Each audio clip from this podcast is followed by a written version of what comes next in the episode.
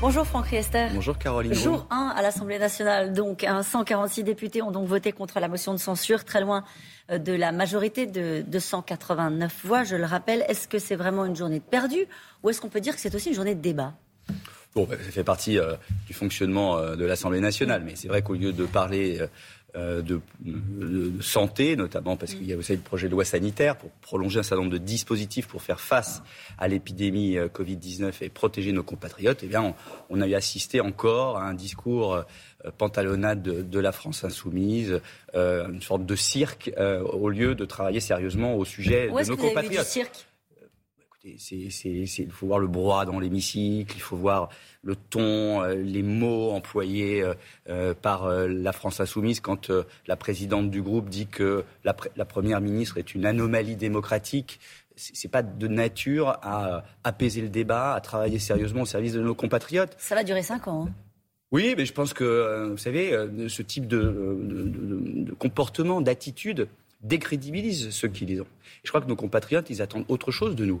ils ont fait un choix, ils ont voté pour le président de la République pour être président de la République. Euh, ils ils l'ont réélu, ils ont fait en sorte qu'il ait une majorité, certes relative, mais une majorité, mais aussi des oppositions plus nombreuses pour travailler dans le compromis.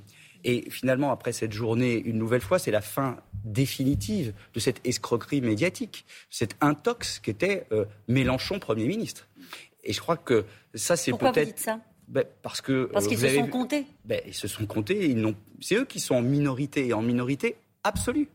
Euh, et je crois que c'était euh, salvateur de pouvoir définitivement clore cette euh, encore une fois cette intox de Mélenchon Premier ministre. Et finalement, c'est l'arroseur arrosé, puisque mmh. qui ressort renforcé de cette séquence? Eh ben, c'est la Première ministre qui s'est montrée solide, déterminée et toujours dans cet état d'esprit d'ouverture pour bâtir des compromis avec nos oppositions, comme nous le faisons sur le projet de loi sanitaire. Mathilde Panot, à laquelle vous faisiez référence, hein, qui a fait ce, discours à l'Assemblée, euh, il y a eu un moment elle, de clarification. Ceux qui ne voteront pas euh, sont-ils les partisans de votre politique, comme elle le dit Ceux qui n'ont pas voté euh, cette motion de censure, elle pense naturellement au Rassemblement national? Non, mais pas du tout. Il s'agit de savoir est-ce qu'on repart devant les électeurs alors qu'ils viennent de voter ou est-ce qu'on travaille en tenant compte de leur vote? C'est ça. Mais avec euh, qui C'est ça la question. Ben, Olivier Faure dit que vous formez désormais une majorité d'opportunités avec euh, le Rassemblement national et une majorité tacite avec les Républicains. Ça vous fait sourire?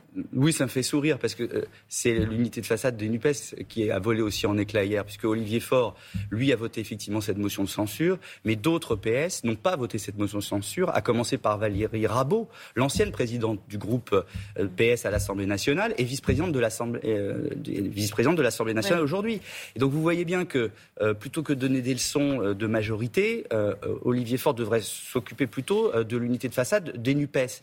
Et voyez, nous, on veut travailler dans la ligne de ce que nous ont dit les Français. Ils ont dit on veut Emmanuel Macron et on souhaite que vous travaillez avec vos oppositions pour bâtir des compromis. Comment faire? Alors, ben, en étant ouvert, hmm. en étant à l'écoute, en étant dans un état d'esprit peut-être différent que parfois on a eu euh, lors du quinquennat précédent, et eh bien plus en considération, en respect des oppositions, sans perdre l'ambition bien sûr du projet qui a été validé par nos compatriotes, mais en trouvant les voies et moyens pour qu'il euh, puisse y avoir des compromis au service de nos compatriotes. On va rentrer dans le concret. Euh, le texte notamment sur le pouvoir d'achat. Davantage écouter les oppositions. Elles font tout un tas de propositions euh, sur ce texte-là. Comment pouvez-vous donner des signes d'ouverture? Eh bien d'abord, ce sont les députés de la majorité euh, en lien avec les députés de l'opposition qui bâtissent ces compromis. Évidemment en lien avec les ministres, mais c'est d'abord eux, rapporteurs, rapporteurs pour avis, députés impliqués dans les commissions, qui, sujet après sujet, bâtissent les compromis. On voit sur euh, l'allocation la, adulte handicapé, vous savez, qui était un sujet de débat lors du précédent quinquennat. Le président de la République, dans sa campagne, a dit qu'il fallait évoluer sur cette question. Et nous sommes en train, enfin, les députés sont en train de travailler à euh, mettre en place un dispositif qui permettra de déconjugaliser l'allocation adulte handicapé. De la même façon, sur euh, euh, les heures supplémentaires euh, pour trouver les voies et moyens. Pour la défiscalisation des heures supplémentaires? Pour pouvoir. Vous savez que nous sommes euh, intervenus dans le quinquennat précédent pour défiscaliser dans, dans, un certain nombre de limites les heures supplémentaires que font nos compatriotes. Parce que vous savez qu'on veut soutenir le travail, on veut que le, travail, le travail paye davantage. Et à partir du moment où il y a des oppositions qui sont aussi dans cette même logique-là, eh ben on, va, on travaille actuellement avec eux pour améliorer encore le système que, qui est en place aujourd'hui. De la même façon, pour soutenir celles et ceux qui ont besoin d'utiliser leur voiture pour aller travailler ces fameux euh, gros rouleurs qui travaillent, euh, pour soutenir encore une fois le travail et pour permettre à ceux qui ont besoin de se déplacer de ne pas être trop pénalisés par le renchérissement du coût du carburant. En quoi ça c'est une ouverture? Eh bien, eh ben, là on a mis en place, on a posé un dispositif euh, qui est un dispositif ambitieux regardons de, quelle manière on peut l'adapter à ce que souhaitent aussi un certain nombre d'oppositions. Par exemple, les LR veulent faire de ce sujet un sujet euh, absolument essentiel. On voit aujourd'hui que le coût de la mesure qu'ils proposent est complètement prohibitif, euh, plusieurs dizaines de milliards d'euros, parce qu'il faut rester dans un cadre budgétaire raisonnable et responsable, bah, regardons avec eux et avec d'autres comment on peut peut-être améliorer le dispositif du gouvernement. Avec eux et, avec d'autres, dites-vous, Franck oui. beaucoup avec eux. Beaucoup avec les LR euh, ou, pas? Par exemple, quand vous voyez Gérald Darmanin qui a dit vouloir euh, l'expulsion des étrangers ayant commis des actes graves euh, sur le territoire, il, a fait des ouvertures, Gérald Darmanin, en direction de la droite. On se dit, est-ce qu'il y aura la même ouverture en direction de la partie de la NUPES, notamment des socialistes qui n'ont pas voté la motion de censure, par exemple? Franchement, Caroline Roux, notre stratégie, c'est pas du tout de faire des ouvertures aux uns et aux autres, c'est de mener une politique euh, qui euh, est la meilleure pour nos compatriotes en écoutant les oppositions, qu'ils soient de droite ou de gauche. On ne va pas dire bah, ce, ce texte-là. De droite ou de gauche non, parce qu'on est dans le dépassement. Et on est dans le dépassement, dans le rassemblement des forces politiques ou des individualités ou de toutes celles et ceux qui veulent travailler au service de l'intérêt général. Et on est dans le même esprit de dépassement sur le fond. Euh, et donc, quand on dit, bah oui, peut-être que sur le dispositif de supplémentaire, il faut travailler avec d'autres, on ne regarde pas s'ils sont de droite, de gauche, on regarde ceux. Un peu quand même, France Christelle. Non, non, non, je suis. Quand même, vous êtes un homme politique. Mais, oui, je suis un homme politique et je peux vous assurer qu'on n'est pas dans cet état d'esprit-là. Regardez sur le projet de loi sanitaire. On a la rapporteure, euh, le président de la commission des lois ont travaillé très bien avec les oppositions, qui soient de droite ou de gauche. De droite, de gauche, du Rassemblement national aussi ou pas Ou est-ce que c'est une limite que vous fixez? La limite, on, l'a dit très clairement, Carole depuis le départ, on ne veut pas d'accord politique, de compromis politique avec le Front National ou avec la France Insoumise.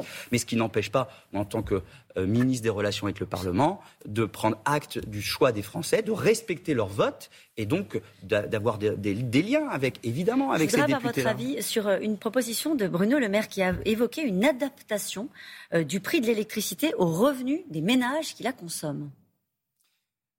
Alors c'est un, un, sujet qui a été évoqué effectivement par Bruno Le Maire. Il l'a précisé. Il ne s'agit pas de différencier euh, facture pour ceux qui euh, ont des moyens ou ceux qui l'ont pas. Le prix de, l'électricité est le même pour tous. Après, de voir comment on peut accompagner mieux ceux qui en ont le plus besoin et qui ont le plus de difficultés financières à payer leur énergie, oui. Et, mm. c'est ça qu'il faut regarder. Accompagner mieux ceux qui ont le plus besoin, mais pas taxer ceux qui. Mais vous savez, regardez l'effort que fait le gouvernement pour faire face euh, pour, permettre aux, Français de faire face à cette euh, inflation du prix euh, de l'électricité et du prix du carburant. On a figé l'augmentation à 4% de l'électricité pour tout 2022. C'est un engagement du président de la République. Il est tenu. De la même façon, on a plafonné en maintenant mm. le prix du, du, gaz à 0% d'augmentation tout, 2022. On est dans une stratégie d'accompagnement des Français face à l'inflation, et notamment avec ce bouclier énergétique. Un mot sur euh, ce qu'on appelle désormais les Uber Files. Une dizaine de milliers de documents ont fuité dans la presse exposant des méthodes de lobbying de l'entreprise américaine. L'opposition dénonce un scandale d'État quand on découvre un deal secret entre le ministre de l'économie de l'époque, Emmanuel Macron, et l'entreprise Uber, servir les intérêts du privé, d'une entreprise privée, plutôt que l'intérêt général. Est-ce que c'est pas ça le problème? Non, le problème, c'est que euh, il faut dire les choses telles qu'elles sont. Bien sûr qu'un ministre de l'économie, il est en contact avec les acteurs économiques d'un secteur. Et bien sûr, quand il y a des nouveaux entrants liés à la révolution numérique, il faut prendre acte de cette, de cette entrée dans le marché de ces acteurs-là et de veiller à ce qu'ils aient leur place et que cette place soit régulée, encadrée par la législation. En général, ça se fait en concertation avec les autres membres du gouvernement. Ben, bien sûr, euh, mais enfin chacun dans ses responsabilités, en concertation. Mais bien sûr que tous les jours, euh, moi j'étais ministre du commerce extérieur, je, je Vous faisiez la même chose. Ben, bien sûr que je discute avec tous les acteurs économiques, j'essaye de trouver des solutions pour que l'écosystème et l'environnement soient le plus favorables au développement des, de, de l'économie, tout en permettant aux Français d'avoir le meilleur service. Il n'y a rien qui vous choque mais pas du tout. Et, ce qui me choque, c'est cette volonté toujours du Rassemblement national et des NUPES d'instrumentaliser un certain nombre d'éléments euh, tout à fait banaux pour pouvoir essayer euh, de, les, euh, de, les, les, utiliser contre nous, pour salir, pour créer le soupçon, pour instiller le doute. Et ça, c'est très mauvais en démocratie. Merci beaucoup, Franck Esther. Merci beaucoup à tous les deux.